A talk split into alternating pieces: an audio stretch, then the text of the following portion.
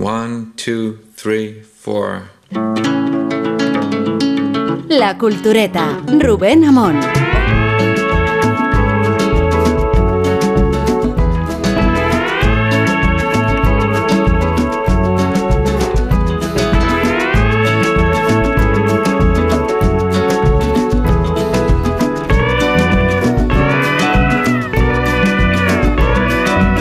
Vamos a empezar esta cultureta con un aire un poco experimental porque por un lado Nacho García, que es nuestro técnico habitual, va a cruzar la pecera y, y de la pecera va a pasar al otro lado del estudio. ¿Qué tal Nacho? ¿Cómo estás? Hola, buenas. Y porque Nacho Vigalondo, que nunca ha estado en la cultureta Gran Reserva, lo va a hacer eh, en estos minutos inaugurales. ¿Qué tal, Nacho? Es ¿Cómo todo, lo que, es todo lo que me esperaba. Todo lo que Sí, te esperabas. El hormigueo que siento es exactamente lo que yo especulaba que sentiría alguna vez en la cultureta nocturna. Sí, te puede la emoción que no te, Sí, que no te sobrepase No, en todo haré- caso. lo posible.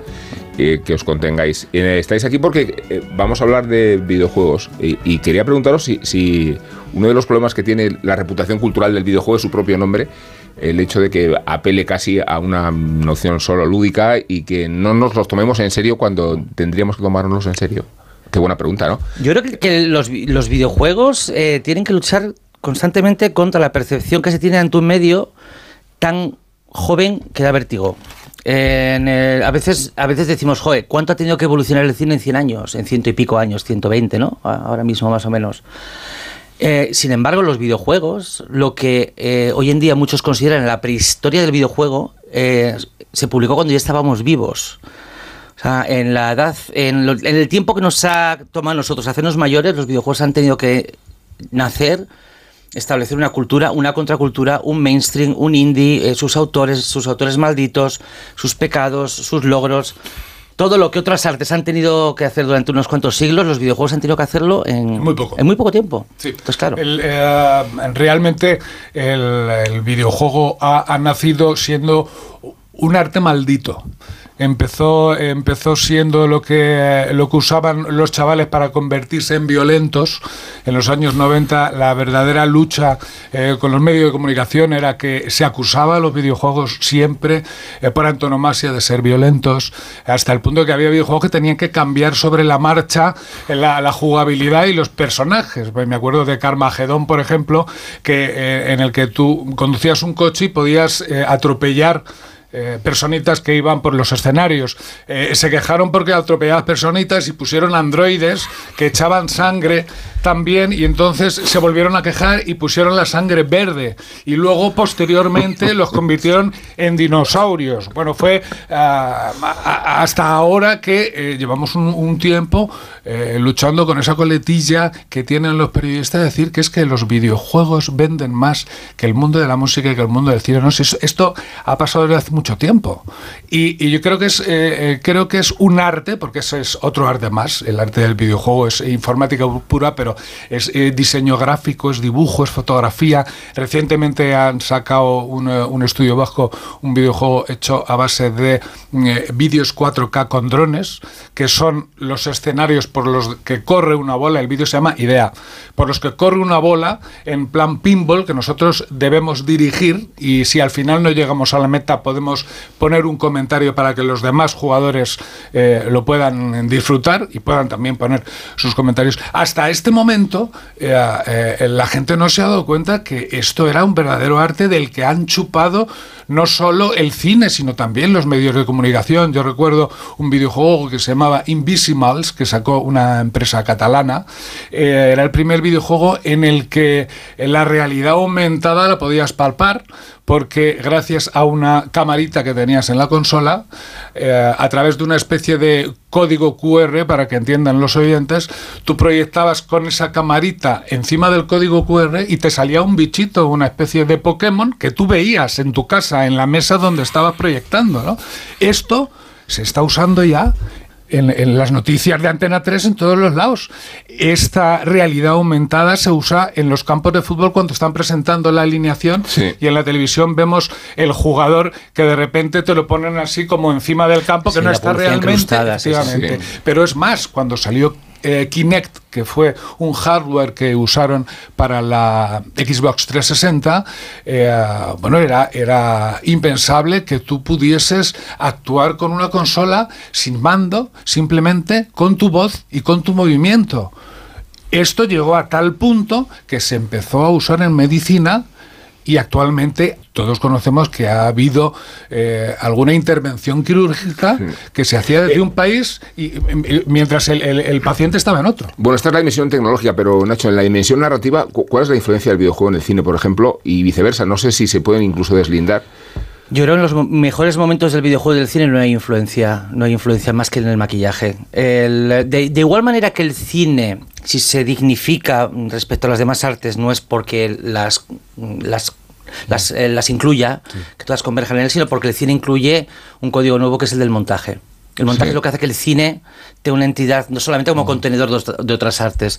Y los videojuegos, en el mejor de los momentos, aunque son capaces de contener al cine y por extensión a todas las demás artes, el, el videojuego en última instancia se dignifica a través de lo que eh, constituye lo que constituye la unicidad del objeto, que es el- las mecánicas con el jugador.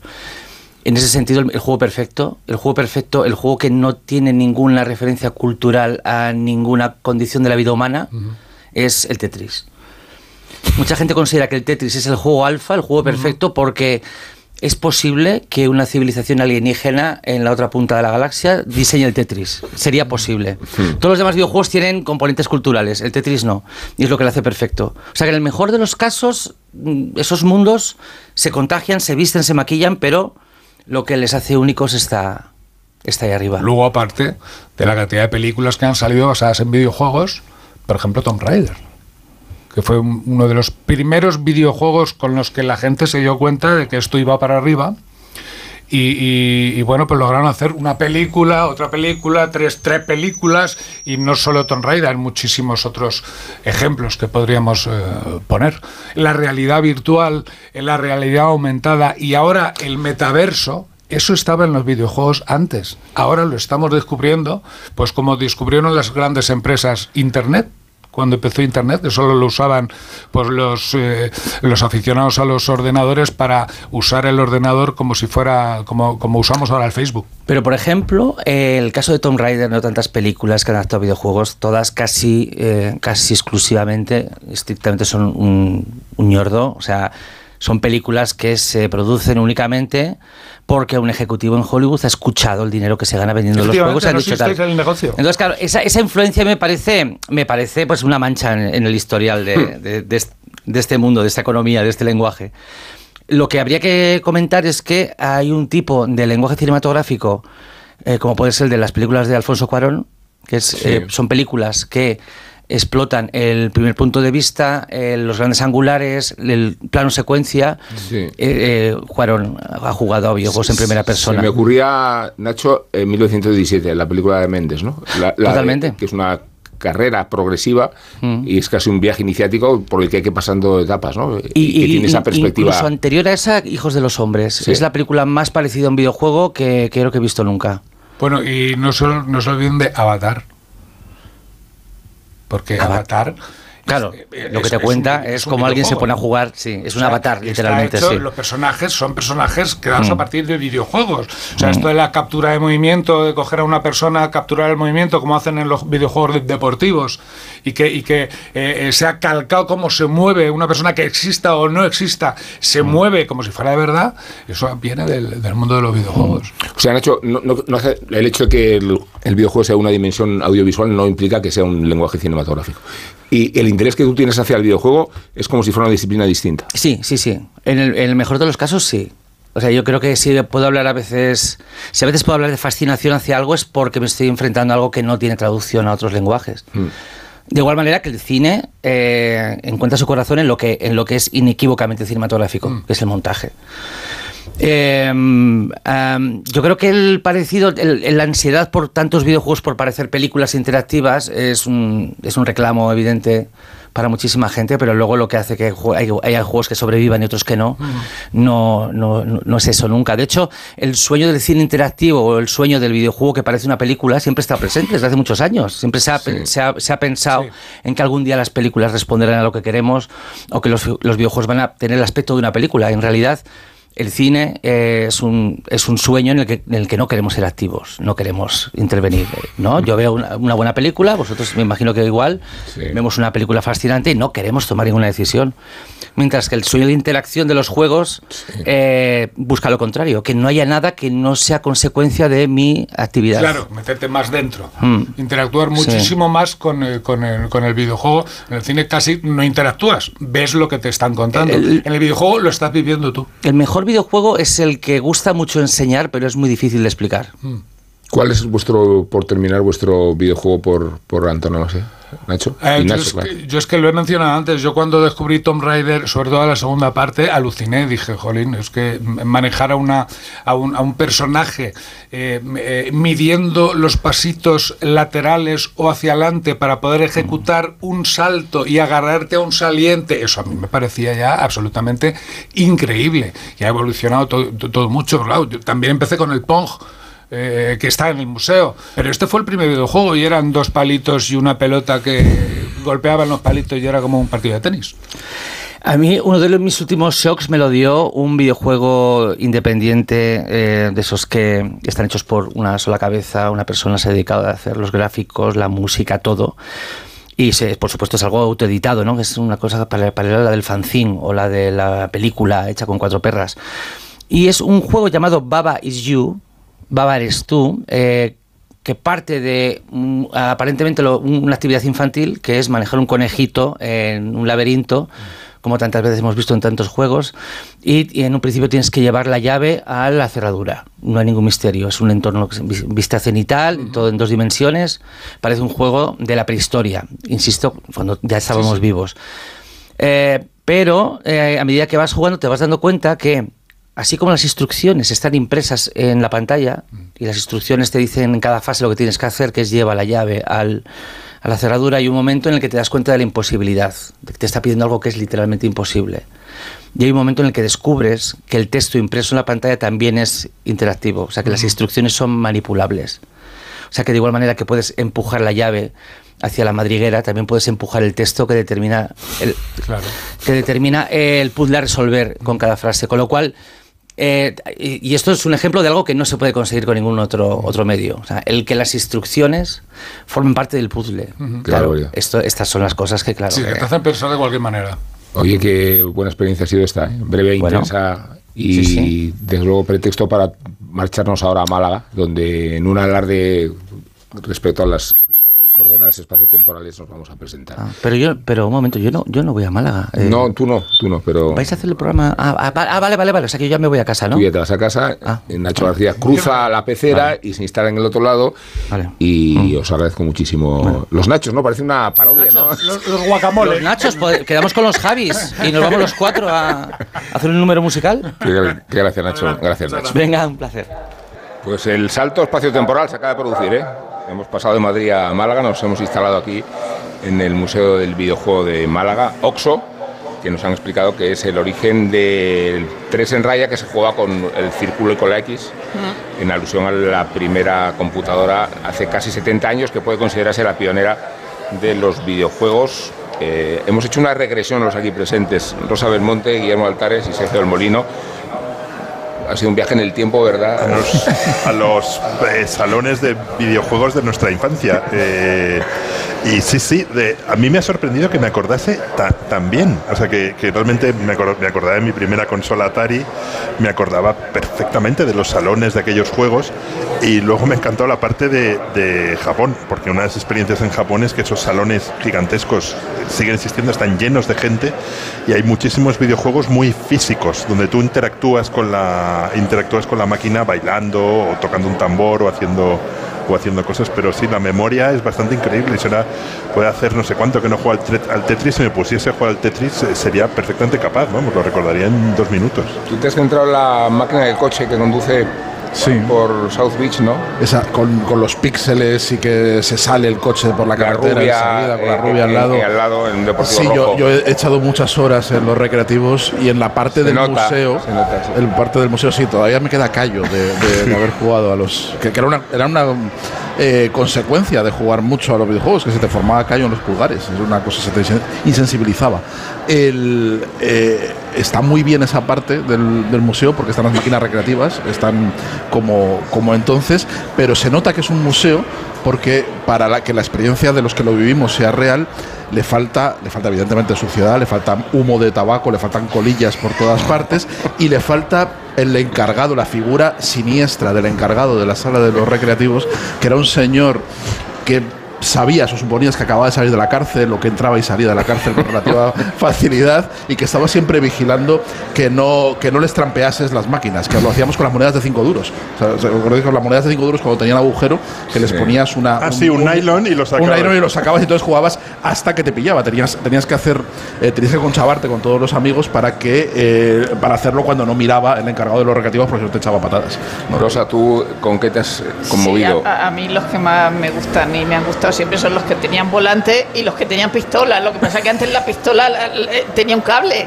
Eh, ahora ya, ahora, ahora ya lo, lo hace sin, sin, cable, pero sí los de los de volante, vamos, yo es que me acuerdo del Autoshock, de, de- de ese pequeño que era el que te lo llevaba a tu casa, o sea que, que esto ya era verdaderamente eh, importante ir a los recreativos y es verdad que ese ambiente un poco sórdido, bueno, no demasiado. es decir, esa- Joder, no. el- la parte sórdida no. era la de los billares, Sí. pero la parte de Sí, la claro, cosa también, electrónica Sí. no lo era. O sea, esos son los billares de las películas Claro. de Garfield, lo y, otro era bastante y esas máquinas que yo no sé cómo no se incendiaron más, esas- esas- esos enchufes con un, con un ladrón que tenían como 27 máquinas enchufadas al mismo enchufe que estaba todo. Y luego había mitos, mitos de- del, del barrio, porque no solo eran los videojuegos eh, de los recreativos, sino también en los bares, ¿no?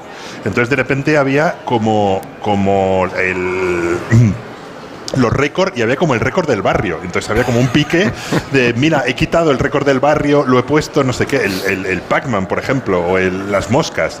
Me acuerdo que en mi barrio había un tipo que, que siempre tenía el récord de las moscas, y entonces otro se lo conseguía quitar y volvías una semana después y lo había vuelto a poner. Entonces eran realmente los, los piques históricos del, del barrio. Ahí pero pero jugábamos- eh, en, en España jugábamos en desventaja con eso porque para marcar las puntuaciones tenía solo tres letras, tres Sí, caracteres sí. y entonces es muy difícil formar palabras guarras con solo tres letras en, en español, pero en inglés es relativamente fácil. Entonces que, eh, que el, que el ganador fuera culo y demás era, era muy era muy, muy habitual.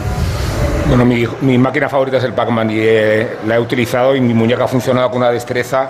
Ha sido mi Pero no, has usado el, el Pac-Man circular este que, que No, no, el, el, el genuino, esférico. el genuino, el, el original, que además la máquina es, es original. Willy, el Atari cua- cualificaba a las familias con dinero, también te lo digo, ¿eh? Sí. El, el Atari, el Atari Sí, lo- sí. me lo trajo ¿Verdad? mi padre de Canarias después de que le diesen un premio de periodismo. Hubo una rebelión de mi hermano y mía para que nos trajesen el Atari y nos trajo el Atari, que estaba en mi casa de Segovia, no en la de Madrid, o sea que está identificado con el fin de semana. Y, no sé qué fue de aquella máquina. Me acuerdo que había un videojuego, me encantaría volver a jugar él, de las, del Imperio contraataca donde tú eras la, la nave rebelde y eran las, las vacas estas gigantescas chungas del imperio y tú les tenías que ir disparando hasta que se caían. Sí, ahora supongo- lo- los de las, los o de las largas, ¿no? Claro, su- supongo que tendrían los mismos cash, no sé, que una milésima parte del móvil más chungo que te puedes comprar ahora, claro. Era todo muy elemental, pero a la vez muy, muy divertido y muy sorprendente. Tú fíjate que le- eh, hablando del Imperio Contraataque, parece una cosa modernísima. eh, eh, Nacho García, que escribe de videojuegos en, el, en, el- en The Objective, que, que también hay que decir que una vez que Nacho y Nacho han hablado eh, de lo que saben, ahora estamos hablando nosotros Sí, de lo que no, de lo que no tenemos ni sabemos, claro, eso es O lo- sea, esa- esa- esa- Pero- eso es una pero son historia sentimientos. Sí, sí. Pues escribe, escribe, escribió Nacho, Nacho una crítica en The Objective sobre un videojuego de próxima aparición, que yo no sé si va a aparecer o no, y era uno que se titula I Am Jesus Christ. O sea, soy Jesucristo. Entonces el videojuego consiste en ser Jesucristo desde el bautismo a la resurrección. Entonces va haciendo milagros. ¿Y cómo ganas? Y se- y- o sea, tienes que va- ganar a Dios. No, tú, No tienes- eh, eh, resurrección es ganar. Ah, resurrección es ganar, O sea, es crucifixión. La vida Pero- eterna. Pero, pero, La vida eterna, pero que hace estaría bien, claro, pero estaría bien poder escaquearte de la crucifixión. No, pero parecía- crucifica- que crucificaran Claro, a pero otro, eso es. ¿no? eh, Tenía o sea, que luchar contra Satán, va por el desierto y Sí. hace milagros. Ah, pero y- eso, eso no tiene gracia porque Claro, no puedes que no escaquearte de la historia. Ya sabes la historia. Tienes que ceñirte al guion. Eso No es te gusta, no te- me gusta. Estoy muy en contra de ese videojuego. Claro. Estoy- Hombre, entiendo que alguna eh, decisión tomará eh, a la hora de. No puedes porque está tu destino ya prefigurado. No puedes tomar ninguna decisión. Dios ya la ha tomado Bueno, por ti. hasta, hasta, hasta la resurrección a lo mejor tienes que tomar alguna No decisión. lo veo. Porque eso es, la- Lo tengo es que verdad jugar. que lo han contado los nachos, que son como claro. Que- no, se van a quedar así ya. que es la, el- el- el- la necesidad de decidir, de tomar decisiones. Claro, eso es lo que iba a decir. que dentro de la cultura popular, el videojuego en ese sentido, eh, por lo que respecta al cerebro y a la, y a la actividad del cerebro, es muchísimo más activo que, que ver una película, que oír una canción, que ver una serie, o que ver la televisión. ahora vamos a aniquilar todos los clichés que hay sobre la violencia, sobre eh, la dulopa- ludopatía. Eh, pero antes quiero recordar que estamos en el Museo del Videojuego de Málaga, que hay público aquí presente y se va a notar en esta ovación que nos están dedicando espontáneamente.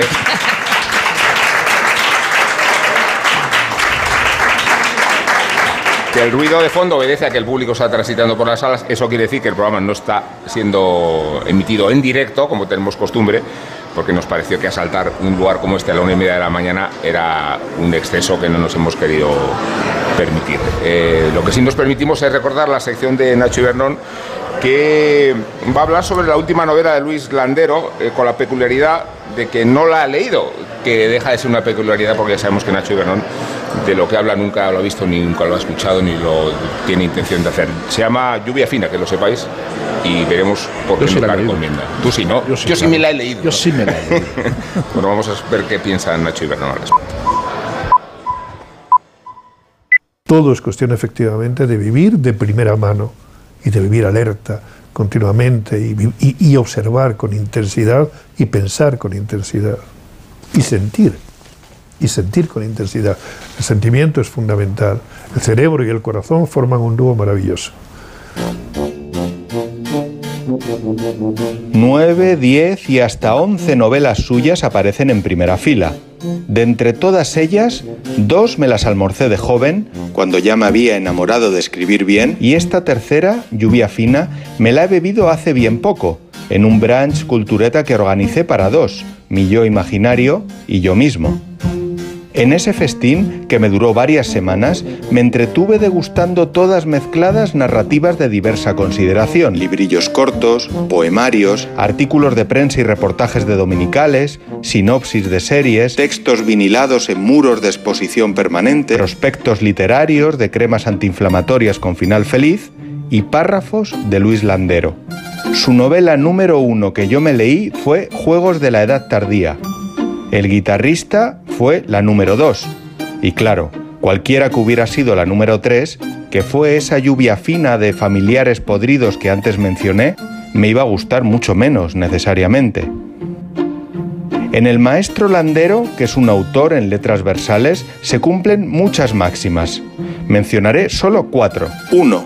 Él es un profesor, o sea que don Luis enseña y los demás aprendemos. 2.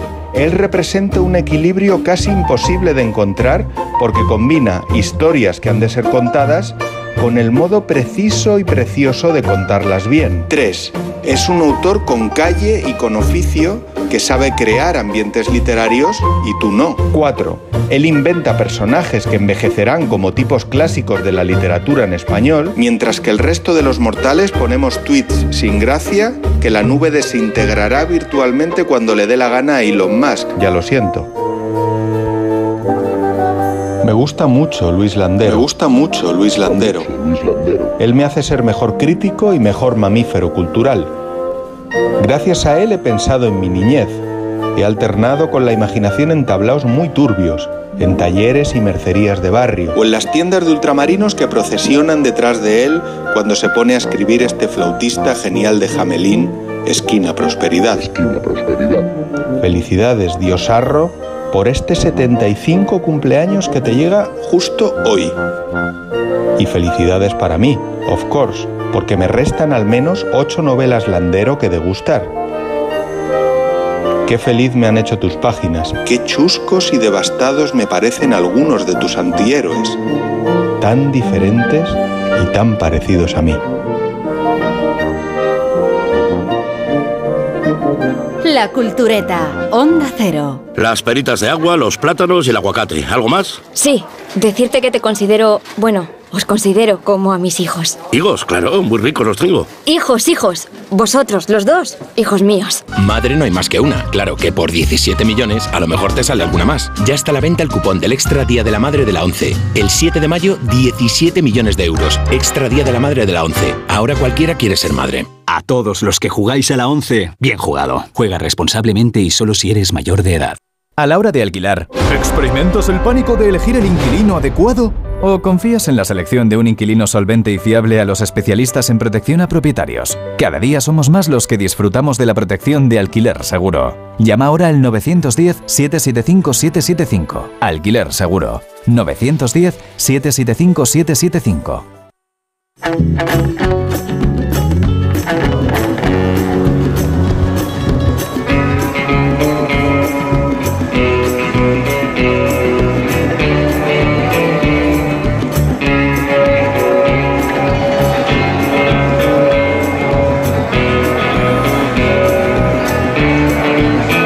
Difícil relatar cómo la industria del videojuego evolucionó desde un negocio marchito al bastión millonario de entretenimiento que es hoy.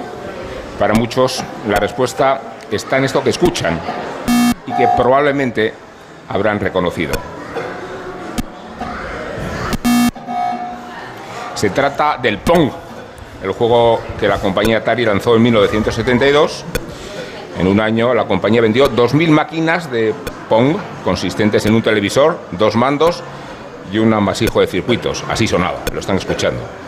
Al año siguiente fueron 8.000 y en 10 años Atari generaría 2.000 millones de dólares al año. El creador de Pong, es un poco incómodo el sonido, Pong, terminó vendiendo la firma a Warner por 28 millones de dólares. Entre otras muchas cosas, se compró un yate y el nombre del yate fue Pong.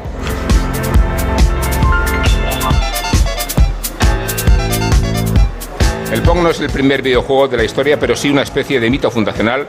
Como saben, los dos mandos solo sirven para mover y dirigir la pelota, única protagonista del juego.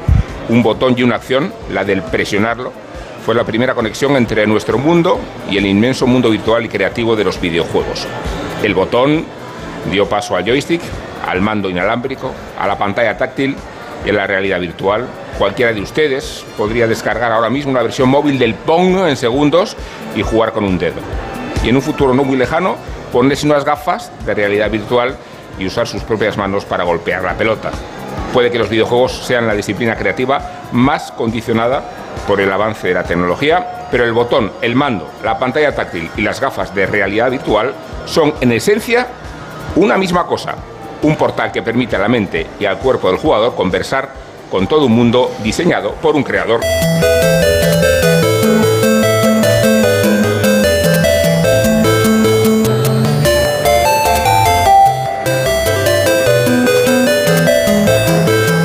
El Pong y el Tetris, lo habrán identificado, son dos de los 14 videojuegos que el MoMA de Nueva York compró para su colección permanente en 2012.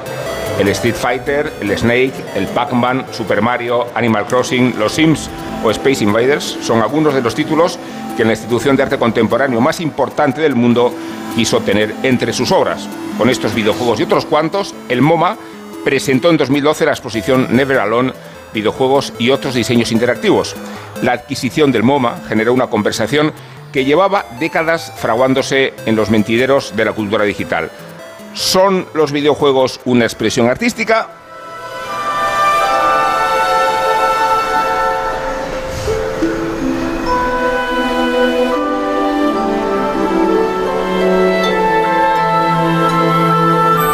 La duda parecía improcedente hasta en 2012. Por supuesto que lo son, respondió rotundamente la comisaria de la exposición de entonces. Y no solo podrían entenderse como obras de arte, sino como ejemplos de aquella obra de arte total con la que Wagner soñaba.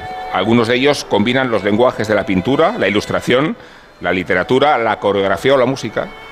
La que ahora escuchamos, por cierto, es una suite orquestal sobre la música de Zelda, interpretada por la Orquesta Filarmónica de Tokio en el 25 aniversario del juego.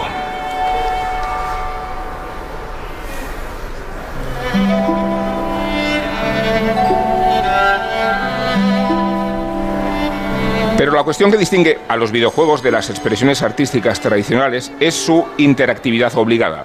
Un videojuego no se juega a sí mismo y la obra solo adquiere un significado completo, definitivo, cuando existe un jugador. Jugar supone aceptar todo un universo con normas, lecturas, símbolos e interpretaciones, pero también como la aproximación a cualquier obra de arte. Pero esta aceptación se da de un modo inevitable y radical en los videojuegos. Esta es la tesis que vertebró la primera exposición sobre videojuegos en el MoMA de Nueva York. Una de las revoluciones artísticas del videojuego es la de la autoría fragmentada y compartida entre los desarrolladores del universo y los jugadores que lo habitan. Premio Príncipe de Asturias de Comunicación y Humanidades. Por ser el principal artífice de la revolución del videojuego didáctico, formativo y constructivo por diseñar personajes y juegos mundialmente conocidos de los que excluye la violencia y por innovar con programas y formatos que ayudan a ejercitar la mente en sus múltiples facetas y resultan muy valiosos desde un punto de vista educativo. Porque con su gran imaginación crea sueños virtuales para que millones de personas de todas las edades interactúen, generando nuevas formas de comunicación y de relación, capaces de traspasar fronteras ideológicas étnicas y geográficas, el jurado ha concedido el galardón al creador de videojuegos Shigeru Miyamoto. En efecto, el mismo año en que los videojuegos entraron en el MoMA, Miyamoto recibía el Premio Príncipe de Asturias de la Comunicación y Humanidades. Miyamoto es diseñador de Nintendo y firma videojuegos como Super Mario, The Legend of Zelda, Donkey Kong o el Star Fox. Como escuchábamos, el premio elogiaba la capacidad educativa y formadora de sus creaciones, pero todo cabe en el mundo del videojuego. La sangre, la violencia, el terror o las distopías. No os digo ya el NBA y el FIFA, como la que recientemente, si hablamos de distopías, ha adaptado HBO a propósito de un videojuego que es The Last of Us. Así es que, culturetas, en presencia de este público tan entusiasta, tan devoto, tan idólatra por momentos, hablemos, hablemos de videojuegos. Del videojuego como producto educativo, del videojuego como argumento industrial del videojuego como os dé la gana. Ya que, ya que has citado de las of Us, eh, a, a, mí me está divirtiendo mucho más que la serie, que no, no la he terminado de ver. Es decir, es verdad que tiene unos elogios eh, tremendos. Empecé a verla, pero no la he visto, pero sí leo mucho sobre la serie, ¿no? Y, y, entonces veo las luchas encarnizadas entre los defensores del videojuego y los defensores de la, de la serie. De la serie. Y, eh, o sea, esa, esa, cosa tan antigua de me gustó más el libro que la película o la película más que el libro. Sí, pero llevado O sea, a unos extremos de violencia. Hay gente que ya, o sea, que por supuesto dice que el videojuego es muchísimo mejor, pero ya hay eh, cosas verdaderamente locas como eh, la elección de la actriz eh, para, para eh, la, la serie que es una chica bastante fea, todo hay que decirlo. No, o sea, muy es desagradable. sí. Extraña de ver y desagradable de ver, sí. Y sin embargo, la, la, la de, eh, la del videojuego es muy guapa. Y entonces eh, lo que dicen es que se, se, está produ se ha producido con la serie una, un, un suceso bastante curioso y es que los actores imitan, eh, ellos dicen el acting, ¿no? La actuación de, de los de los personajes estos poligonales que, que, que, salen en el, en el videojuego, para los que a su vez ha habido unos modelos humanos.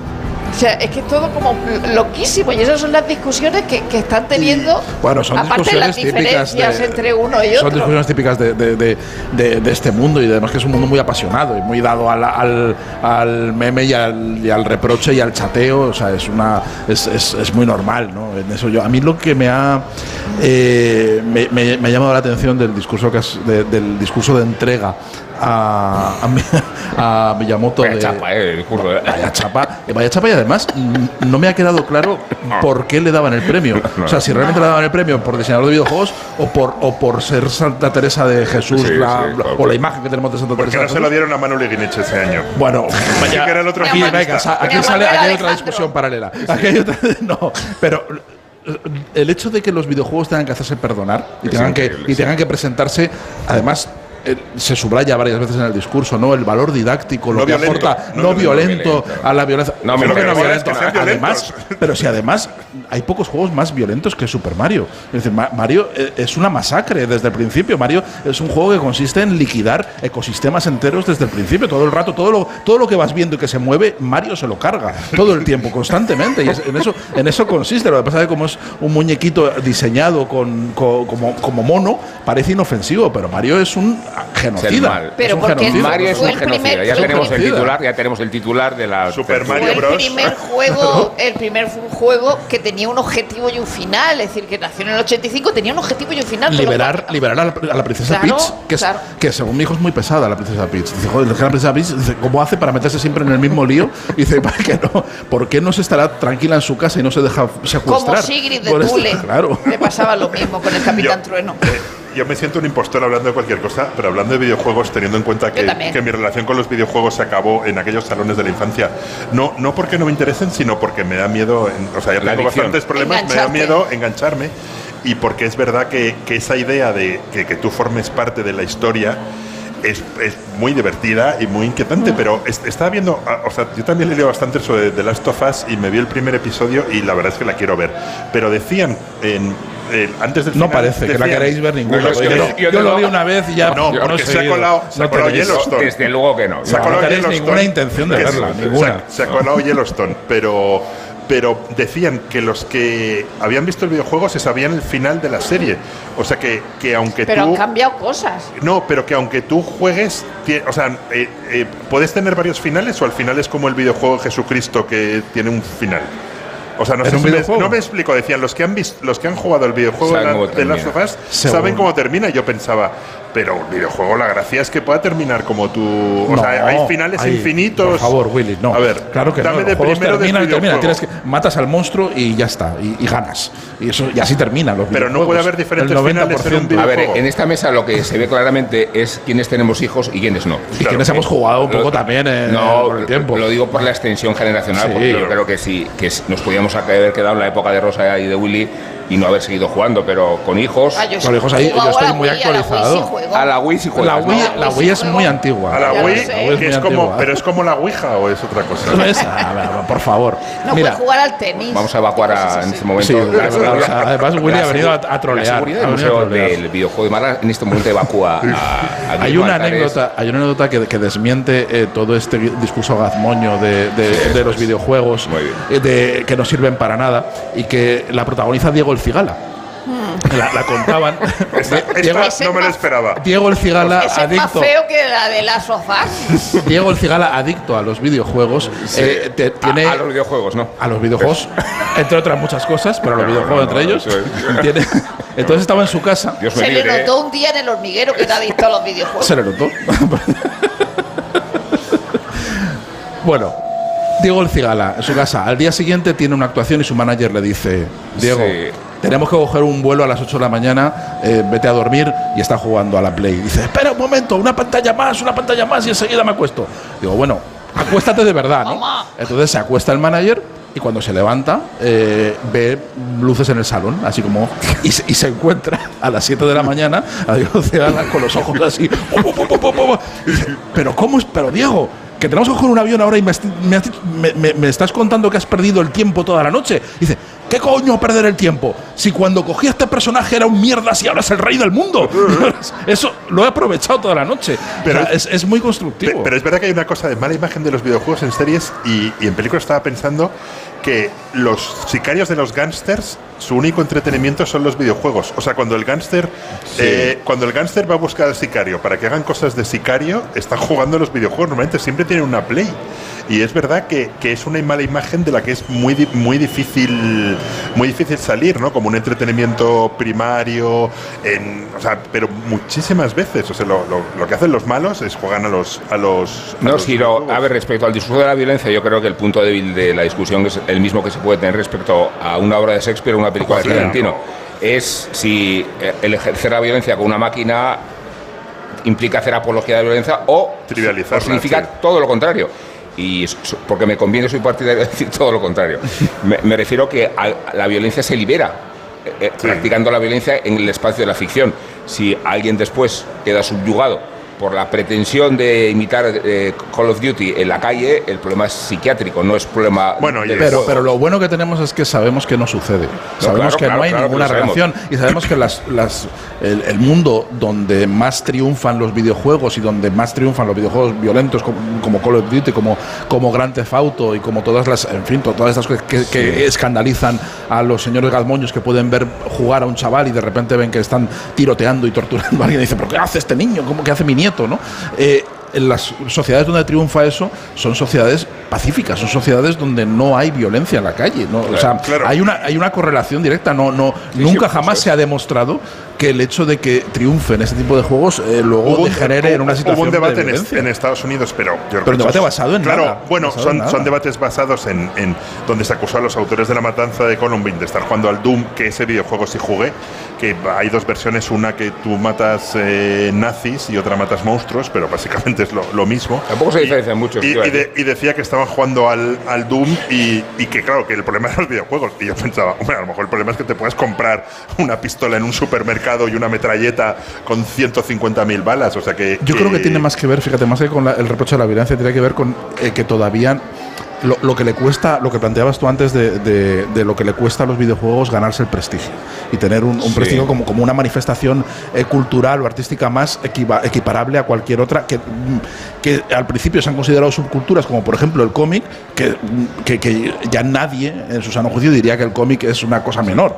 Eh, Nadie lo plantea, ¿no? Eh, le, le ha costado llegar a ese terreno. Y los videojuegos todavía no han llegado a eso. Y es muy interesante lo- una de las cosas que planteaba Vigalondo sobre la conciencia del tiempo de los videojuegos. Sí, yo estaba diciendo lo mismo. He Es- apuntado el, el Pong, es de, claro, lo que ha dicho Rubén, de 1972. Pero tú fíjate, O estamos sea, hablando nuestro- de que, que es, nuestro que es muy tiempo de antiguo. vida. Es, no, pero es que es muy antiguo. 52 porque el cine, el cine cuando, cuando el cine se 52, plantea una el- crisis el de conciencia de lo, de lo viejo y de todo cómo está cambiando todo, en el año 50, que es cuando surgen, empiezan a, sa- a- a aparecer las reflexiones del cine en, to- en torno a, a- al, al cambio del cine mudo al, al cine sonoro y cómo se perciben ellos, ¿no? De, de cómo eh, el- el- está- es, que, es que Will está mirando No, todo el es que rato. Estoy mirando al colega este. Claro, sí, o sea, no en serio, es que tengo, tengo detrás a ver, un, a ver, un la monstruo. audiencia de aquí lo está viendo, pero los oyentes no lo ven. Entonces estamos aquí en la sala de God of War. Yo tengo un plano cenital de Sergio y detrás un colega. Detrás, sí, me está- yo- yo no lo veo. ultracachas, Yo no lo veo. El juego es God of War. Con un hacha. Y entonces hay un personaje Con un hacha.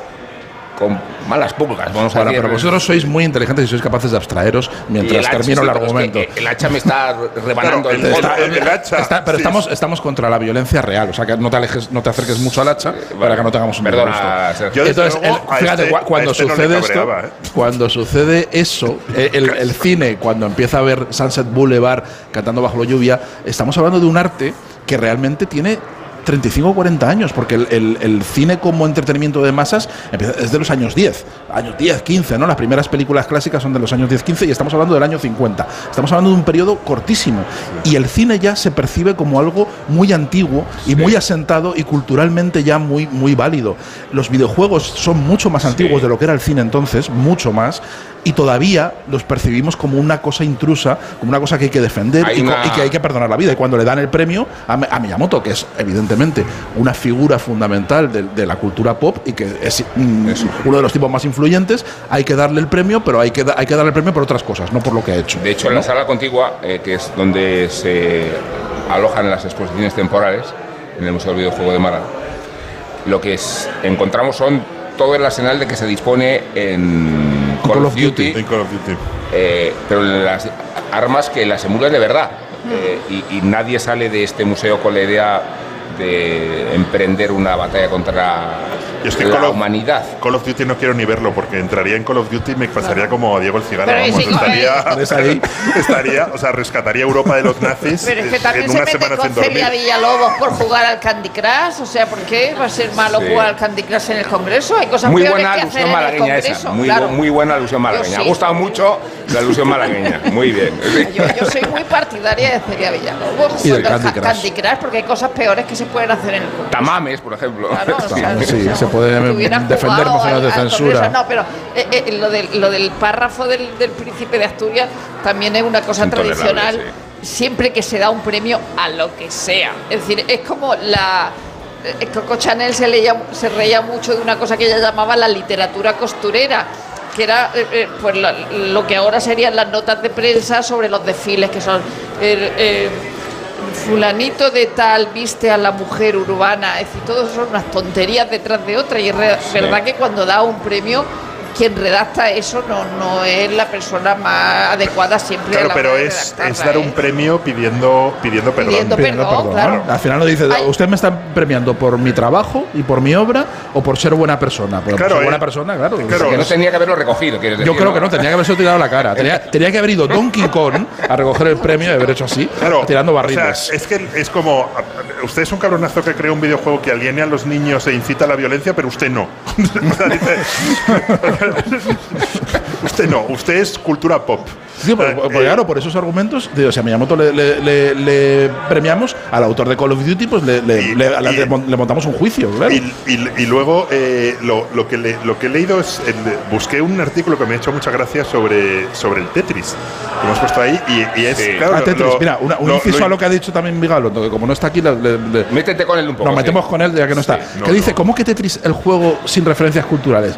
Pero si esa música te, te- te- te invita a, beber vodka. Si es, pues es una, una- una música que es, que es plenamente cosaca, que, que parece que estás yendo Sí, por el don, claro. por Y las llanuras del don. Es, es- es Claro, pero- plenamente pero- cultural. Pero, pero el juego en sí es. es Pero con el Tetris esa música y haces no puedes cosas. jugar al Tetris sin la música, no se puede. se puede. No se puede, es imposible. No, no, no encajan las piezas si no tienes la música puesta. Y, eso y es entonces música le- rusa. Leí que los, los tipos lo crean en los 80 en, en, en- en la URSS, entra en Europa a través de, de Budapest, de Hungría, que entonces era, y se lo venden a Apple. Y, me encantó una idea que, que tenían, que era, su idea era crear un parque de atracciones informático. Y, hostia, qué, qué- qué buena, qué buena imagen. Y en el fondo los, los, los juegos y los videojuegos son esos, ¿os acordáis? Eh, yo no sé si lo siguen teniendo, que los en tiempos tú te compras un ordenador Apple y tenía como juegos incorporados. Tenía propios, un, par- sí. un parque de atracciones, entre otros el Tetris, el no sé Ah, qué. no. Y Atari, esa idea Apple, de- de- qué infancia, claro, qué infancia de- más de- buena de- has tenido, de- venderte. De verdad, que de cómo rico. nadaba en la Y abundancia, en la ¿verdad, abundancia, tío? Joder. No, no, el Apple me lo En compré cuanto- cuando ya era adulto. En y cuanto te enfurruñabas, te compraban una cosa cara. De Canarias, además, eh, de Canarias. No, el Apple me lo compré yo solo con mi primer sueldo. No, eh, yo, yo eh, suelo usar mucho un libro eh, que es de hace, de hace unos años, pero normalmente lo usaba para la televisión, eh, que es de Steven Johnson, que se llama Cultura Basura, Cerebros Privilegiados. Y entonces él va contra el prejuicio de que, de, que, de que la idea de los videojuegos, la tele, internet y, y cualquier otro entretenimiento son perjudiciales para el desarrollo cognitivo y moral. Él, él- él, eh, hablaba Pues de... estábamos todos fritos. entonces, Claro. Él hablaba fundamentalmente. sí, un poco sí. lo- lo- para lo que yo he usado este libro mayoritariamente era para la televisión. Entonces él decía que el, que el espectador de la televisión actual es un espectador al que se le. pese al prejuicio de que no, de que estamos atontados frente a la tele, que al espectador actual se le exige mucho más al ver una serie de televisión eh, y, y- y también un reality, pero sobre todo una serie de televisión que al de antes, él, él ya empieza con, eh, eh, por ejemplo, Hill Street, eh, empieza a montar muchos arcos narrativos con muchísimos personajes que no era habitual en las, en los- en las series de, de policía, ¿no? Las series de policía pues tenían, a- a- a- si alguno se acordará de las calles de San Francisco, ¿no? Que aparte de tener acto 1, acto 2, acto 3, epílogo y cosas así, era una, una historia lineal con una, una trama única con pocos personajes y de pronto llega Gil Street, Steven Boco y lo, y, lo, y, y lo suelta todo de manera que te tienes que estar verdaderamente atento. No estabas acostumbrado a eso, pero el, el, el- espectador se ha acostumbrado y se ha acostumbrado a eso, o se ha acostumbrado al ala oeste, o se ha acostumbrado a, a series verdaderamente complicadas, ya no digo perdido y Sí. cosas así de, de- es- es- más extravagantes, ¿no? Pero que incluso las que son puramente clásicas requieren una atención para saber quiénes son estos y, para seguir varias historias a la vez. Y entonces, eh, eh, luego tiene otro capítulo sobre los videojuegos. Eh, eh, él parte de la idea del dormilón, la película de Woody Allen, de ese personaje que llega al futuro y ve que todo lo que él le habían dicho que era pernicioso ahora resulta que es bueno, ¿no? Y entonces él quiere demostrar esa idea de que todo lo que te dicen es malo ver la tele, es malo los videojuegos, es malo tal, en realidad es bueno porque, porque el desarrollo cognitivo es muchísimo. Sí. Eh, eh, eh, más, más, más fuerte que el, que el que se requería para, para ver una televisión de antes y que los videojuegos son esa- eso que te que de verdad el Tetris eh, por ejemplo habla mucho del Tetris que, que pese a resultar hipnótico que probablemente tiene que ver con la música también lo de que resulte hipnótico requiere una, una acción y luego lo que hemos dicho antes no es decir que, que hay un sistema de recompensas que a- a- agiliza el, el cerebro que cuando no hay recompensas se te, se te- Sí, se te- fíjate que, ah, pierden la atención si no hay recompensa. Es decir, que, que, que- que para el desarrollo cognitivo eh, eh, son muy buenos los videojuegos, no son malos. Eh, tanto es así que el mando de la Play o de la Xbox es un prodigio de versatilidad que los que tenemos más años tenemos más dificultades para utilizar en todas sus posibilidades y recursos por todos los botones que pueden llegar a utilizarse. Sí, es, es cuando te sientes más idiota, cuando tu hijo te dice Sí. X, X y yo no sé dónde. No, pero X y, dar". y aplicando dos o tres a la vez. Es que jugáis muy poco al FIFA. Eh, yo, so- yo solo juego al FIFA para ganar al Real Madrid. Hay un niño ahí que acaba de sonreír al FIFA. Luego lo traeremos aquí a la mesa. Pero, tú es- Eh, pero trampeas, o sea, coges, No. le- coges los parámetros del Real no, Madrid, les pones jugadores O sea, como, como, no del- lo puedo ganar en la realidad, lo gano en la ficción, ¿no? Por eso digo. No, pero, pero me refiero. A ¿Compras, pu- ¿Puedes comprar árbitros? No, pero puedes, pero puedes hacer Puedes un ser del Barça y comprar árbitros. Puedes, puedes configurar un Real Madrid con jugadores muy malos de, de- Sí, ya los de tienes, cuarta no te categoría. No. y entonces y tú, y tú ponerte un Atleti con los mejores jugadores posibles de, de Entonces, toda la historia. Digo, los juegos deportivos, que son mi especialidad. Qué pena, ¿eh? De verdad. La- el que- NBA también, ¿no? que- No, el NBA también. No, es que en el NBA la sofisticación de las imágenes alcanzan a que los jugadores de baloncesto actualizan sus propios tatuajes. o sea, eh, tú ves a, a LeBron James al inicio de la temporada y si LeBron James ha hecho otro tatuaje, aparece. Aparece. Pero es que aparece con el sudor de la piel eh, brillante. No, es impresionante. Eh, digo, sí, la, sí. la- la capacidad de, de perfección que, que tienen los videojuegos se añade además todos los recursos técnicos. Entonces, cuando juegas con un chaval, te hundes porque respecto a la capacidad que tienen de manejarse y de coordinarse, Sí. los mandos son un auténtico prodigio. No, no digo que sea un Steinway Sons, no digo que sea un piano.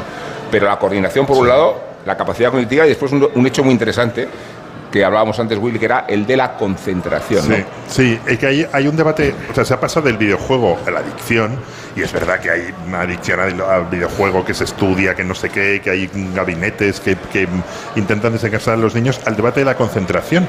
Entonces, una de las pocas cosas, he leído un par de artículos sobre eso, una de las pocas cosas que consiguen eh, una auténtica concentración en un mundo en el que cada vez estamos menos concentrados y vemos las series o las películas con un móvil en la mano y hacemos tres cosas a la vez, es los videojuegos. O sea, los videojuegos requieren una concentración total y una cierta o una bastante avanzada coordinación, ¿no? Y que todo eso tiene unas consecuencias físicas muy buenas. Entonces es como, bueno, un poco como la medicina, ¿no? Todas las medicinas te hacen un poco de daño y a la vez te, te curan, pues con los videojuegos sería, sería un poco lo mismo, ¿no? Pero pero de nuevo es un poco como mm, pedir mm, eh, o sea co- como pedir perdón porque existan porque las series también enganchan y, y- y muchísimas cosas cosa, ¿no? claro, todo- todo- Claro, y, todo y- y la cultura en parte desde no sé desde los tiempos de, de- de Dickens y de la novela bueno incluso antes desde los tiempos de la estaba eh, destinada a enganchar a un est- est- estaba destinada a enganchar a un crear. a, a-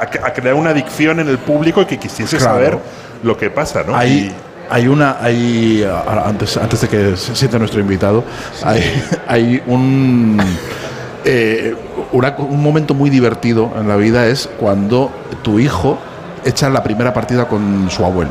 ¿no? Y entonces Sí. eh, empieza con juegos que a lo mejor el abuelo pues puede eh, lo- los, los videojuegos muy mecánicos tipo Mario em, los primeros Marios puede entender porque salta dispara apunta eh, mata ma- mata al marciano eso lo- eso se puede entender pero hay juegos ya con una sofisticación ya no solo técnica ni, ni, y- y- ni de factura ni de diseño sino de sofisticación narrativa. Se pierden se pierden enseguida no, no, no saben seguir el videojuego ¿no? y eso es muy divertido ver al abuelo que dale pero salta da", y el abuelo no sé dónde estoy no sé qué hago por qué, por qué estoy ardiendo por qué me disparan No, eso, eso es al abuelo y, muy y divertido a, y a mí vamos.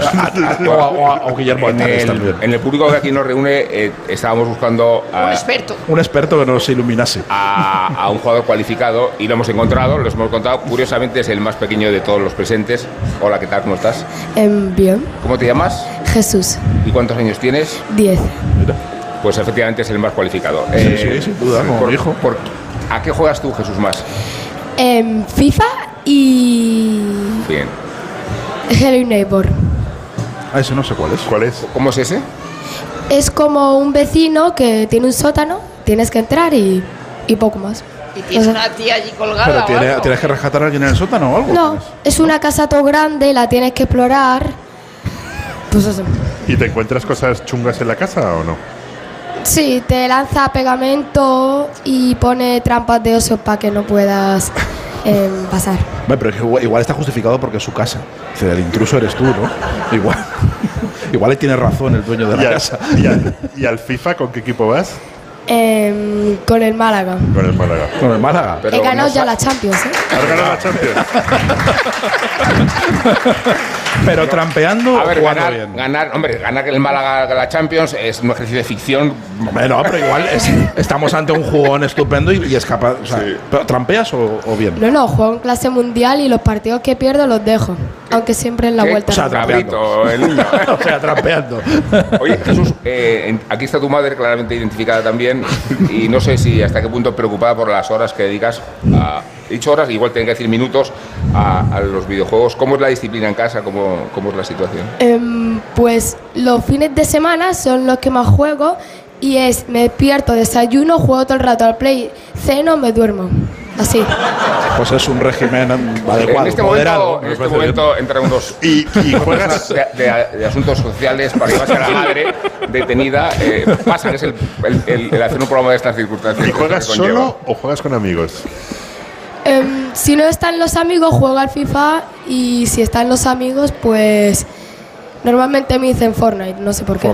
A ver, eh, esto que acaba de plantear Jesús es muy interesante, porque cuando se dice que los videojuegos aíslan a los chavales en las habitaciones, No, en realidad, no eh, voy a terminar la frase. No puedes. Qué duro es esto. ¿eh? Voy a coger el hacha de- que se puede desmontar, Willy, el hacha, ¿eh?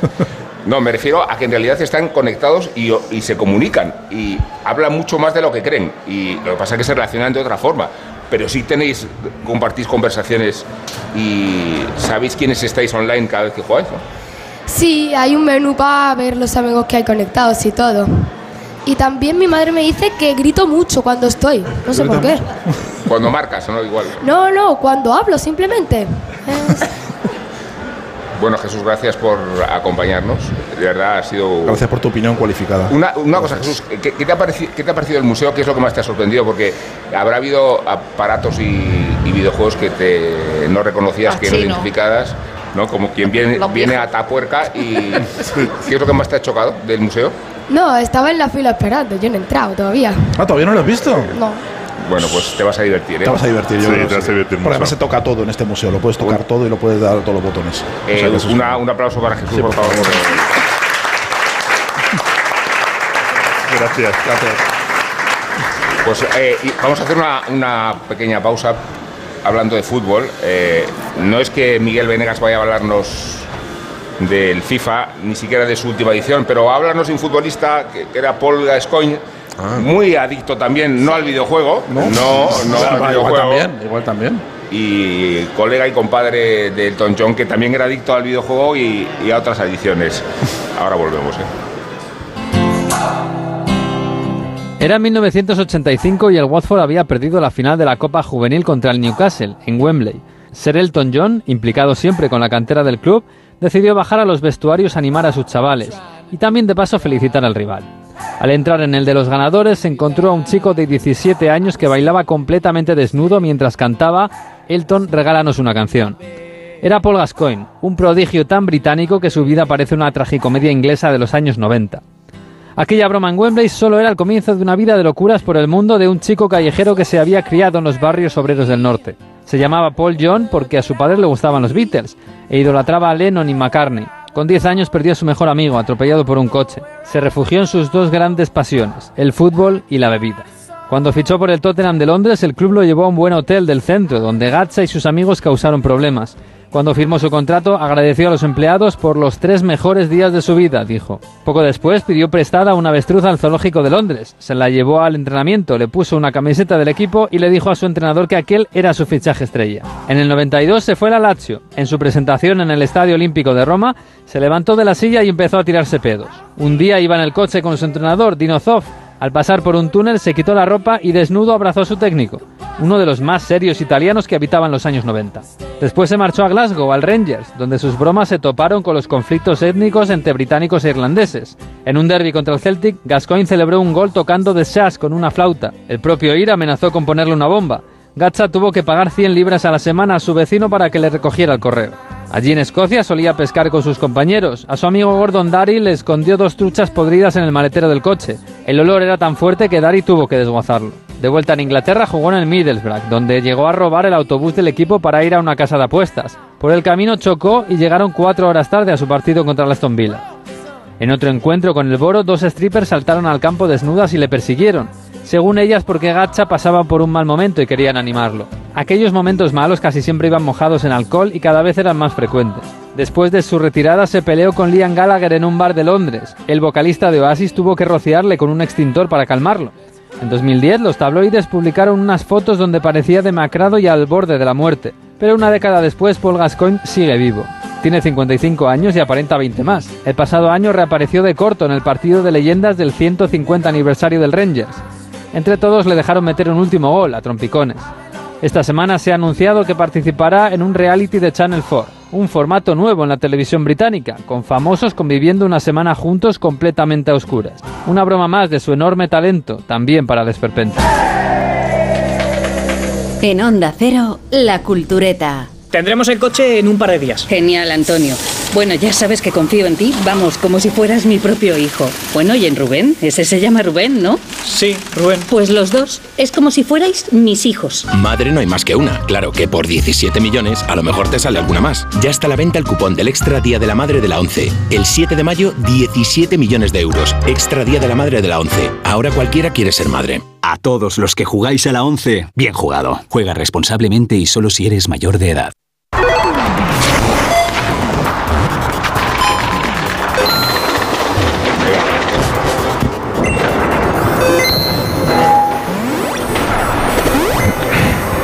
Es que nos conmueven estos sonidos, ¿verdad? La verdad que sí. Qué tiempos, ¿eh? Eh, en, La- la- en- la- en el estaba Pac-Man de Proust. eh, el que favorecía a la, a la guapa, ¿no? Eh, y le regalaba partidas, ¿no? Sí. era una posición muy abusona aquella, ¿eh? Sí. Juego sucio, muchacho, ¿no?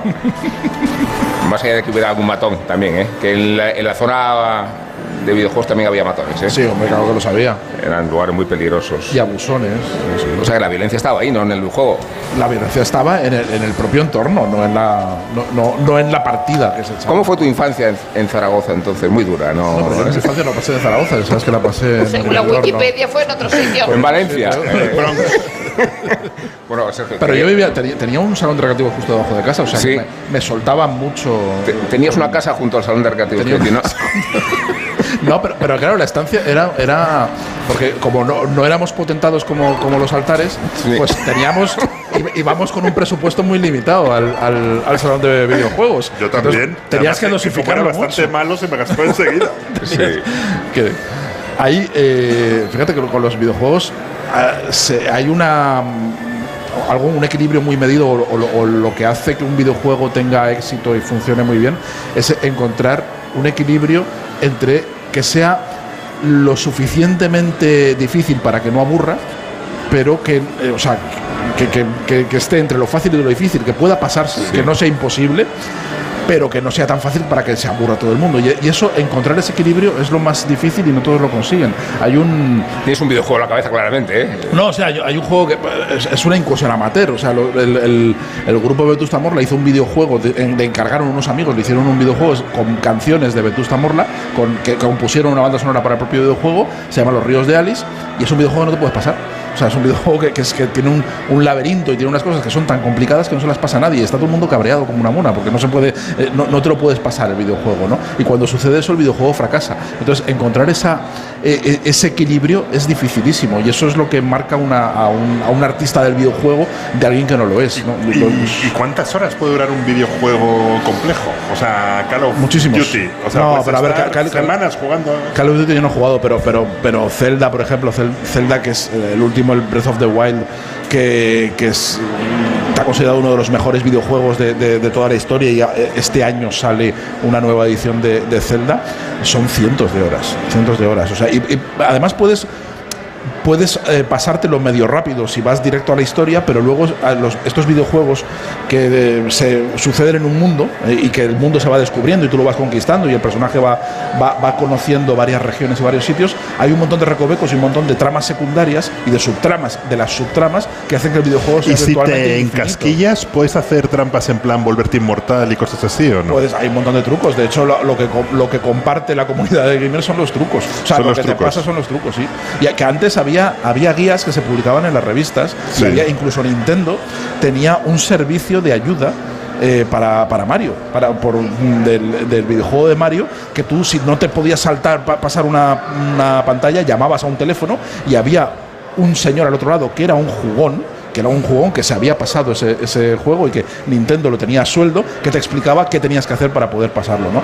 Y, y hab- hab- en eso era muy clásico eh, Monkey Island, la maldición de Monkey Island, que es uno de los juegos más clásicos, más divertidos, más cachondos y de las sagas más, más exitosas, que está basada en la Isla del Tesoro, que es tú llevas a- el personaje es un chaval que quiere ser pirata y que va y que está todo lleno de alusiones a, a ese mundo de piratas y de la isla del tesoro.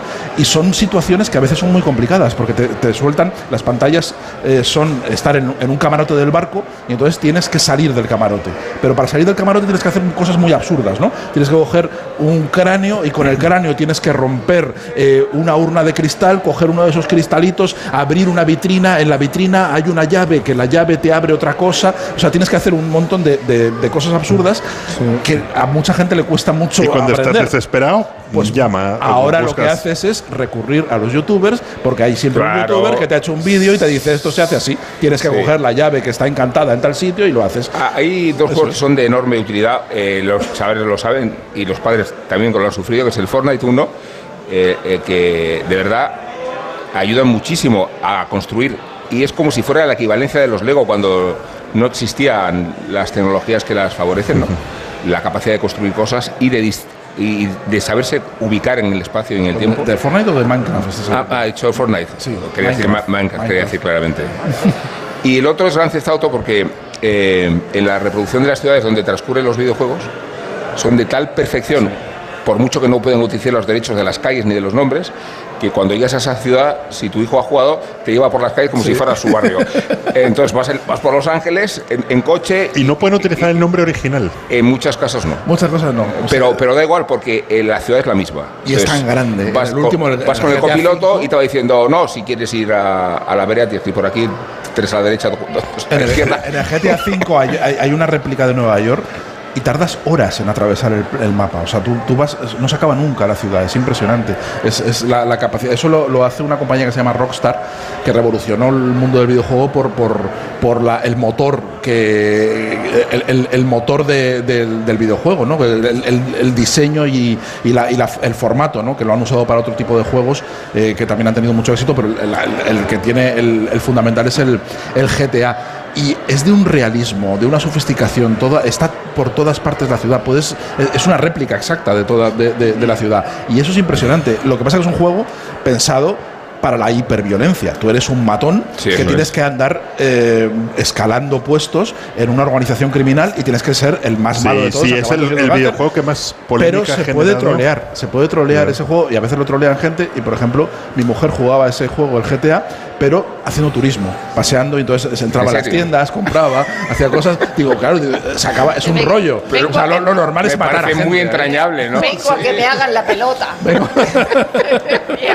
Y, y si, me, si me acuerdo que Público, cuando existía en, en papel, le dedicó una portada No, al- no al hemos hablado de los periódicos que hace Willy, por cierto. No, en ese no estuvo. Solo he cerrado uno. Pero en eso sí, bueno. Sí, Solo he los, cerrado uno. los moralistas Y- y- han tenido muchos problemas con GTA. y- y- sí. no, no, pero dedicó una portada en positivo. De ¿En ha positivo? salido el nuevo GTA, no sé qué, porque Sí. el, eh, Nacho Escolar es muy, muy de videojuegos y lo, con- lo, lo consideró un acontecimiento cultural de primerísima fila y se provo- y, y provocó cierta polémica. Eh, Hay, ¿puedo- hay- puedo hay- seguir hay una versión, Sergio? hay una versión No, western no, del porque es que GTA. queremos escuchar a Rosa. Willy, hay una versión ¿Verdad? western del GTA que se llama Red Dead Redemption, que es de los mismos de Rockstar, que, que está en el oeste. Eso te, lo- Ya. te flipas. Y No. vas, vas con una escopeta, es como Yellowstone. Vas a caballo, vas galopando y vas disparando desde, desde el caballo y vas cargándote Qué todo. maravilla. ¿eh? Qué ma- uf, es que no quiero saber que existen esas Claro, cosas. No quiero saber que me las pierdo. que, que, que dos de las eh, productos audiovisuales, porque uno es una serie y otro es una película de las que hemos hablado este, esta temporada, ha- ha- han tenido eh, importancia los videojuegos, eh, eh, sin, contar ni, ni revelar nada. Antes cuando has dicho que la gente se comunica, eh, Happy Valley hay una escena fundamental sobre la comunicación de, de un padre y un hijo a través precisamente de, de un videojuego. Y luego sin, sin tampoco voy a Con- revelar. contado así sin revelar, parece una cosa bonita. Un padre y un hijo que padre hablan y a través de un hijo, videojuego. claro. Un psicópata asesino. muy. Padre psicópata, sí. El padre Sí. psicópata es muy malo, muy malo. Y, y porque es verdad que los malos siempre juegan a los videojuegos. En- es que estaba pensando en Happy Valley, que los malos están todo el rato jugando a los videojuegos. Y, y luego hay otro que, que se puede contar menos, que es, eh, es que Star, eh, el final de, de, de Tar, eh, donde eh, pa- pasan unas cosas que tienen que ver mucho con, con los videojuegos y con esa cosa que, que los que no están dentro del mundo han aprendido que existe, que es el cosplay, que es Sí. disfrazarse de los, de los personajes con- Lo con hay los que el, estás. el último día de la feria de Frankfurt, de la mayor feria cosplay, editorial, hay cosplay y estaba lleno de gente disfrazada de cosas y yo con mi... ¿Pero no- de qué? ¿Del Quijote o de no, qué? no, no, Personajes no. literarios. De, per- de, de videojuegos, de videojuegos japoneses. De mangas también. De- de- y de mangas. Y, y era exa- exactamente eso. Pero sí quería hacer una pregunta a la mesa. A lo mejor algunos lo sabéis. Eh, que tenía una curiosidad. Tú, o sea, Pero el, ¿para qué es? el- el ajedrez. Pero, vamos, es este. El ajedrez. Bueno, Rosa, vamos, vamos, vámonos tú y el, ajedrez está. no, a la mesa he dicho. El ajedrez está, está revolucionando y está cambiando porque tú juegas contra una máquina y está cambiando la forma de jugar al ajedrez. Porque hay un momento en que la máquina nunca se equivoca y entonces eh, hay campeones de ajedrez que son partidarios de volver a las partidas rápidas. Porque los, los grandes maestros se entrenan contra máquinas y se entrenan a no equivocarse. Y entonces eh, decían que la, la- manera de volver a un ajedrez más genuino es que tengas eh, la partida rápida, que tienes no sé cuánto, muy poco tiempo para mover la ficha, de tal manera que vuelva a la capacidad del, del error. ¿Tú juegas contra el videojuego? O sea, ¿puedes, el videojuego tiene inteligencia artificial como, claro. tiene, como tiene el ajedrez? Claro, en todos estos juegos que hemos hablado de GTA, estás jugando contra una inteligencia artificial. Estás- o sea, está, todo, es- todo se mueve en, en torno a- al. es- estás jugando contra la computadora. Pero todos esos juegos tienen también modo social. O sea, también puedes compartir ese mismo escenario. Y jugar contra Y personas. jugar contra personas. Incluso Minecraft, que Claro. lo, citaba, eh, lo citaba Rubén, es probablemente una de las cosas más alucinantes que, que ha sucedido en el mundo cultural, en el mundo de los videojuegos. Porque es un espacio de construcción como de Lego. O sea, realmente es un juego muy simple que funciona por, por cubos. Tú vas, eh, hay una serie de cubos que, que- con los que Sí, tú vas construyendo un mundo y vas, es como una especie de Lego. Pero esos, eh, eh, esos mundos los puedes compartir con mucha gente y puede entrar mucha gente dentro de eso, lo que tú quieras, evidentemente. Y puedes encontrarte con tus amigos en ese mundo y eh, interac- interactuar con ellos, pero también hay otro modo que, en el que eh, la inteligencia artificial va desarrollando cosas y vas haciendo cosas. Y hay, eh, mi, mi hijo es un, fanático de, de Minecraft, lo, lo sabe todo y lo tiene todo y es un, un horror, o sea, me, me- me- me ha superado por todas partes porque yo ya, ya no soy capaz, ¿Cuándo escribes no soy tú, capaz de ¿cuándo escribes seguirle. tú, Sergio? Porque de- Sí. Yo escribo.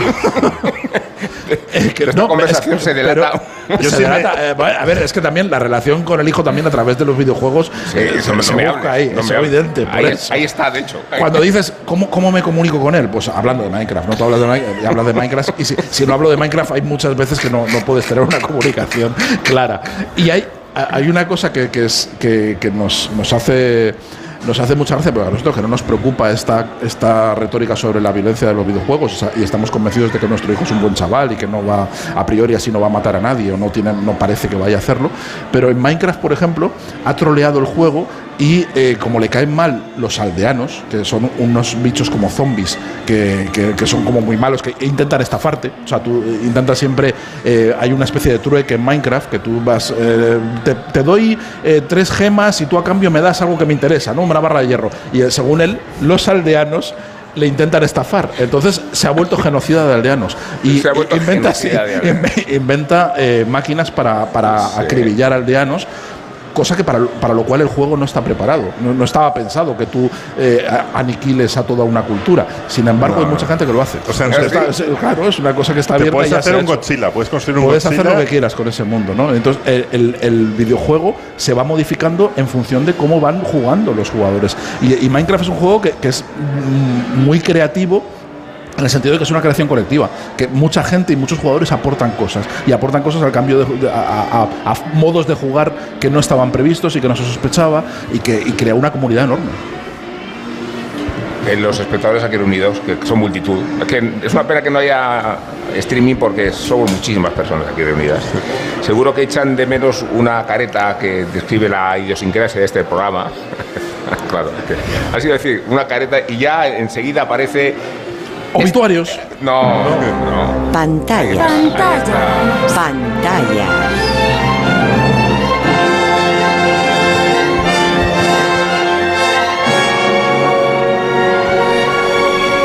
Revista de cine.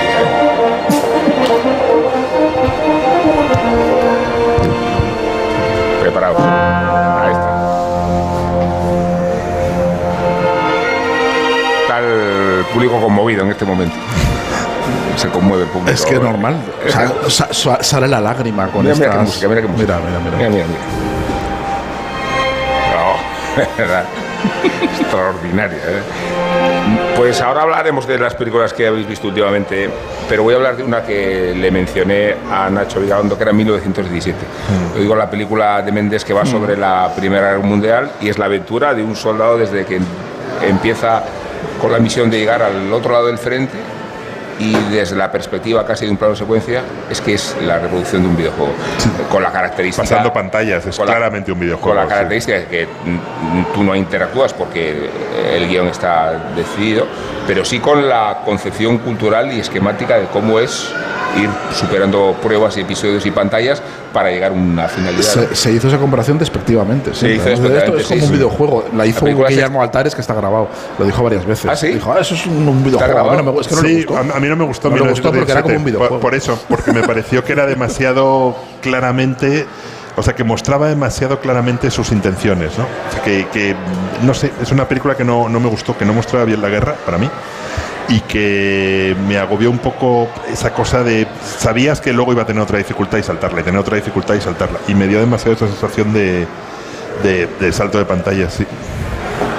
¿Qué, es- has visto, Rosa? que te haya gustado? No, hay una, hay una serie que han estrenado en HBO que me gusta muchísimo. eh, es, una comedia, pero es como si, eh, fuera Ken Loach, pero es divertido, ¿no?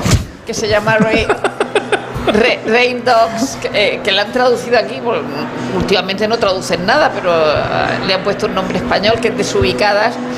Y entonces está protagonizada por Daisy May Cooper y Jack Farthing, que si han visto ustedes el, el Poldar último, es el George Warlegan de, de- del, Poldar, del Poldar moderno. Y es una comedia como muy punky eh, sobre gente que no tiene dinero, una madre y una hija que se, se ganan la vida como pueden y, luchan contra, contra todo el mundo, hacen los trabajos que pueden y un amigo rico que es este.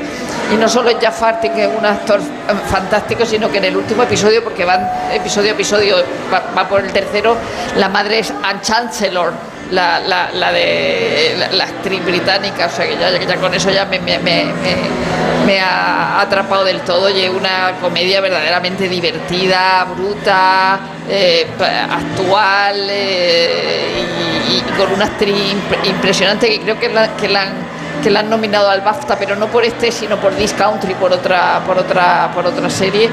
Eh, y a, mí me está gustando mucho. De momento llevo tres. Luego e- empecé a ver una española. No es porque sea española, ¿no? Es decir, que sí que estuve viendo un poco tal, pero ¿Cuál?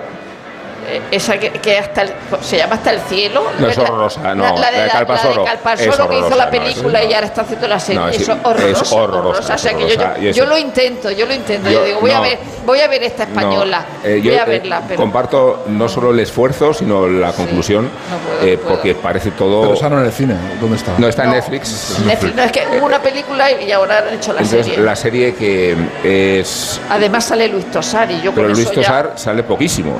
Sí, sí, Quien es la hija, sale. Es la hija que se dedica a actividades mafiosas y, y con una trama totalmente inverosímil Sí, y sí, con unos sí. personajes. Yo es que prefiero ver Alerta Cobra, o sea, yo, yo tampoco es obligatorio, ¿eh? pero No, yo no, también pero prefiero yo, ver Alerta yo Cobra. voy al gimnasio, eh, como, como te- esto, voy a la esto es confesión personal, esto es muy bonito. No, no, ¿eh? como voy a, a la, a la radio por la mañana, pues puedo ir al gimnasio a una hora de, de desocupada, porque es verdad que yo miro a mi alrededor digo, ¿cuánto está desocupada? que son las diez y media, las once, una cosa así. Y entonces Sí. empiezo a pasar programas de televisión. La Rosa, Espejo es maravilloso. Espejo, la uno, tal, todo, todo, todo debate, esto es gente que no, que no me gusta y tal. Y entonces acabo siempre la alerta cobra. Alerta Cobra. que no, no te decepciona. No me decepciona, No, no, o sea, pero alerta te da lo que es promete. lo que es. Te da lo que promete. Un montón de coches estrellándose. Alerta Cobra es la alemana esa. Sí, de- que- de accidentes Sí, de coche. La de accidentes de La coche. Pero es Es alemana. Porque, a ver, porque la del perro era austríaca. Era austriaca, Vale. Rex era austriaca. Y Alerta Cobra es, una, es como de autopista, Es una- porque es una, sí. es, es una gente de. eh, Son agentes de, de, de tráfico. autopista, sí, gente de tráfico, sí. es que O sea, maravilloso. Tú son imagínate hacer una, hacer una, una, una serie de acción con una patrulla No. de tráfico de la Guardia Civil. Pero no en Sería Manolo. Guardia Urbano. O sea, No, son- como los caraduras. Hay asesinatos. hay asesinatos. pequeños. y todo es muy truculento en realidad. Muy, Sí, lo sé que muy sí, sí. Y al final dices, pues Alerta Cobra es mucho mejor que toda esta serie. No, que- esta- serie de que es, muy, muy embarazosa y, Sí. y Pues- además como tenemos los estándares muy elevados. Ya demasiado. después de la Estamos muy, estamos muy, nos, vamos, nos vamos a instalar en Yellowstone.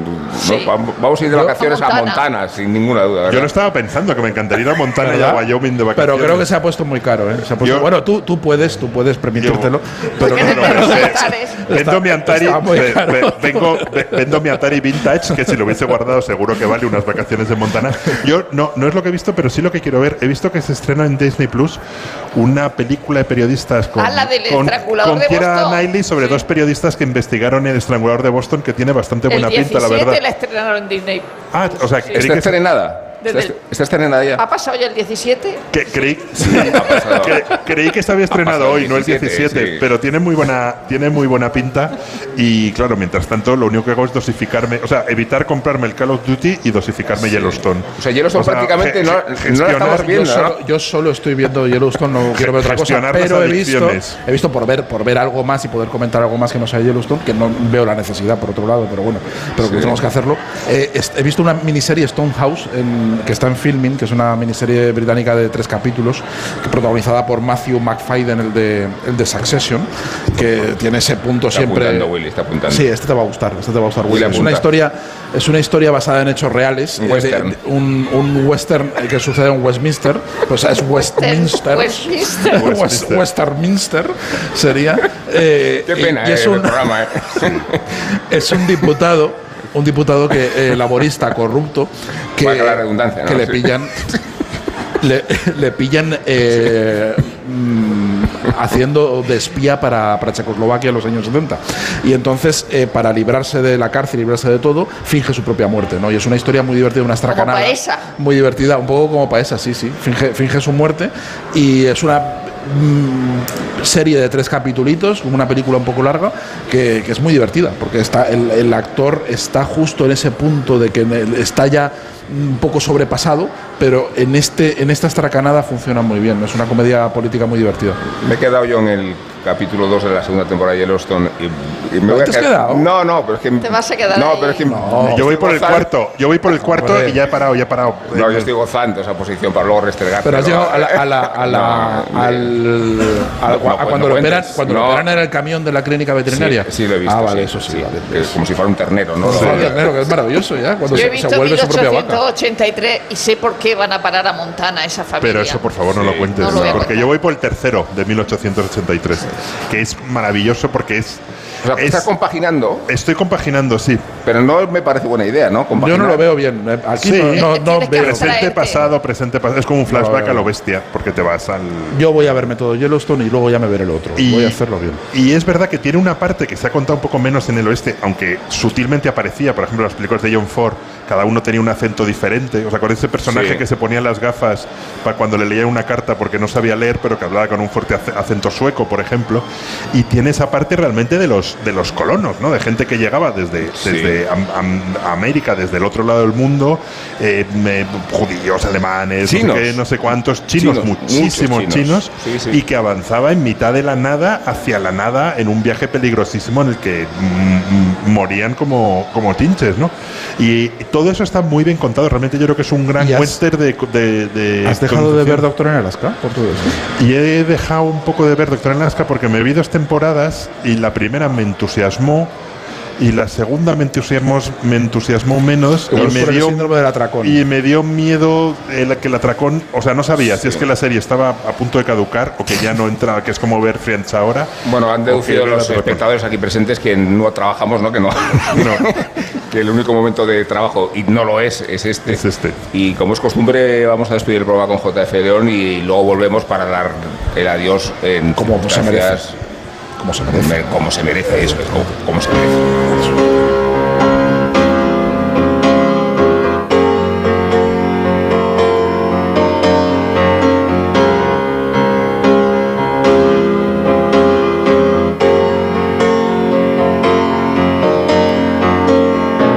Del Laira de Derek and the Dominos, lo habitual es destacar ese tremendo intercambio de punteos entre Eric Clapton y Dwayne Allman, incluso la anecdótica inspiración de la musa Patty Boyd. Pero cuando superas esos frenéticos primeros minutos de la canción, es imposible no caer rendido ante esta bellísima coda de piano de Jim Gordon. Un músico que es mucho más reconocido como baterista y por tanto no famoso, ni siquiera conocido para el gran público. Tristemente, el tanatófono nos informó hace solo unos días de su fallecimiento a los 77 años en la prisión psiquiátrica de Vacaville, donde estaba internado por haber asesinado a martillazos y cuchilladas a su madre en 1983 durante un brutal brote psicótico. Posteriormente fue diagnosticado de esquizofrenia, y es que el pobre Jim llevaba un tiempo diciendo que escuchaba voces y que la de su madre le alteraba especialmente y le impedía dormir. Pero si Jim Gordon ha pasado a la historia, evidentemente, no es por ese terrible incidente. Comenzó su carrera profesional sentado tras los tambores de los Everly Brothers, cuando era todavía un quinceañero. El mítico Hal Blaine lo acogió como pupilo y así pasó a formar parte de la Wrecking Crew, ese apabullante grupo de instrumentistas de Los Ángeles que habitualmente trabajaban con Phil Spector y otra serie de productores, de manera que trabajaron en la mayoría de esos grandes discos grabados a mediados de los 60 en la ciudad californiana. La lista, creedme, es interminable. Por ejemplo, el Pet Sounds de los Beach Boys, aunque en este caso Jim Gordon, en lugar de las baquetas, golpeaba esas copas de plástico que se escuchan a lo largo de la canción. Atentos.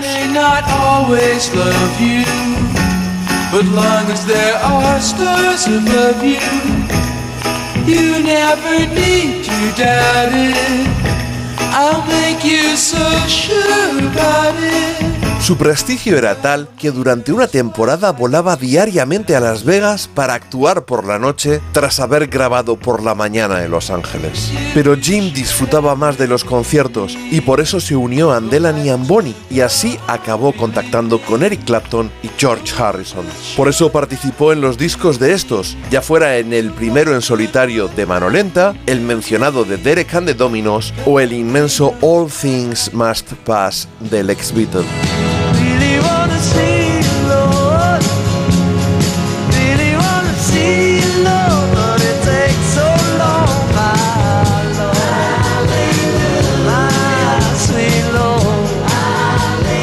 A despedir a Jim Gordon con otra grabación magistral, la que ejecutó junto a algunos de los mejores músicos de la historia y bajo la dirección de su ex compañero de la Wrecking Crew, el gran Leon Russell. Hablo del directo Mad Dogs and Englishmen de Joe Cocker.